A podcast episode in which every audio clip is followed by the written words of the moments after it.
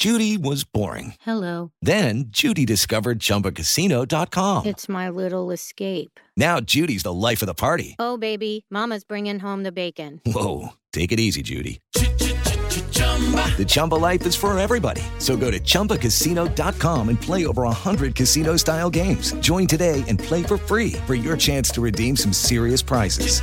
chumba ChumbaCasino.com. No purchase necessary. Void where prohibited by law. 18 plus terms and conditions apply. See website for details. Siete en punto, panorama informativo 88.9, información que sirve.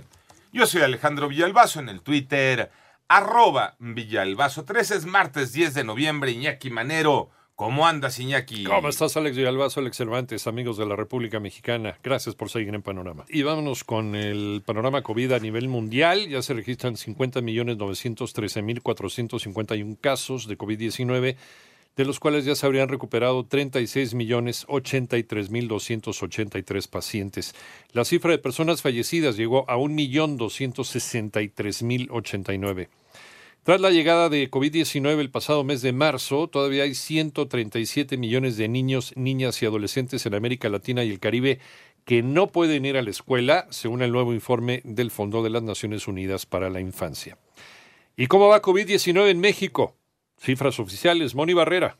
La Secretaría de Salud informó que ya son 972.785 casos confirmados de COVID en el país y 95.225 defunciones. Respecto al anuncio de los avances en el ensayo clínico para la vacuna contra COVID de Pfizer, México debe tomarlo con mesura. Se requiere comprobación científica de eficacia y seguridad. Sobre la vacuna, compañía estadounidense Pfizer, se comentó un resultado preliminar. Esta vacuna podría tener 90% de eficacia, en el que México no participa en el ensayo clínico. Esto es en Estados Unidos y nos parece una noticia alentadora. Sin embargo, hay que tomarla con cautela. Todos quisiéramos saber buenas noticias, que quede claro, no es pesimismo. Todos quisiéramos saber buenas noticias, pero tenemos que ser mesurados. Así lo dijo Hugo López Gatel, subsecretario de Prevención y Promoción de la Salud. Igual que la Organización Mundial de la Salud, dejarnos llevar solo por el deseo y el entusiasmo de tener una vacuna a presiones políticas o de otro índole. En 889 Noticias, Mónica Barrera.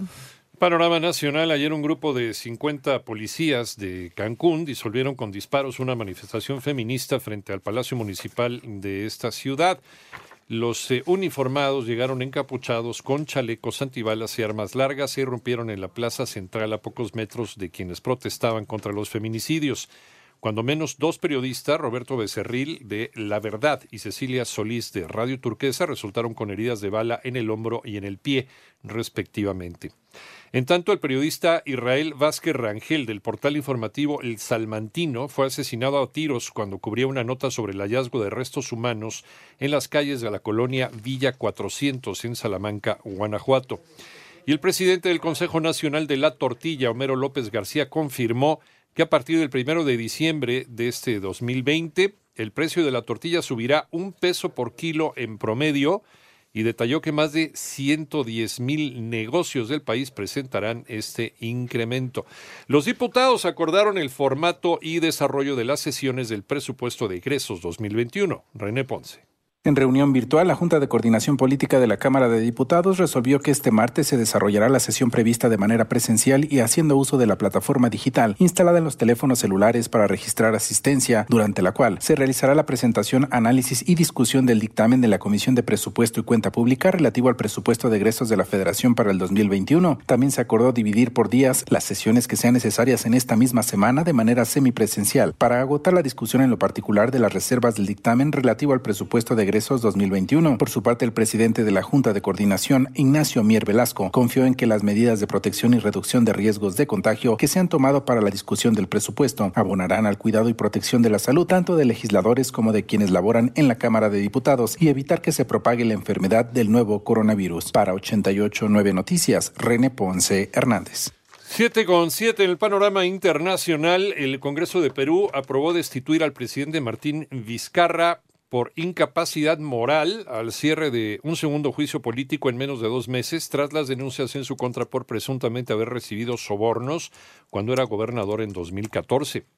Y por otro lado, el presidente ruso Vladimir Putin dice que no felicitará a Joe Biden hasta que los problemas jurídicos en torno a las elecciones estadounidenses se resuelvan y el resultado sea oficial.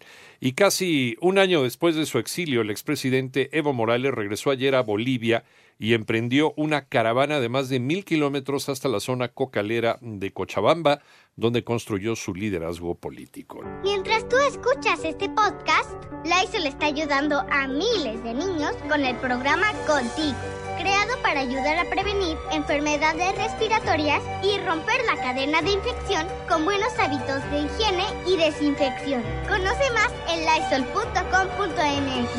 Cuida el agua.